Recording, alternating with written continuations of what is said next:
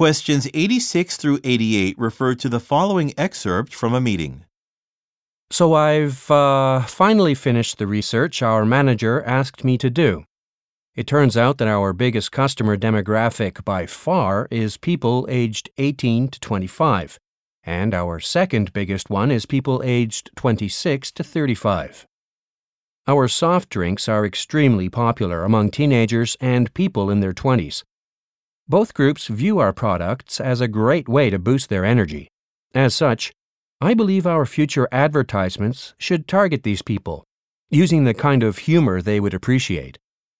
I'm going to see if the Morrison Advertising Agency can help us develop some. They've done good work for us in the past, but they might not be available this time around. I'll keep you posted.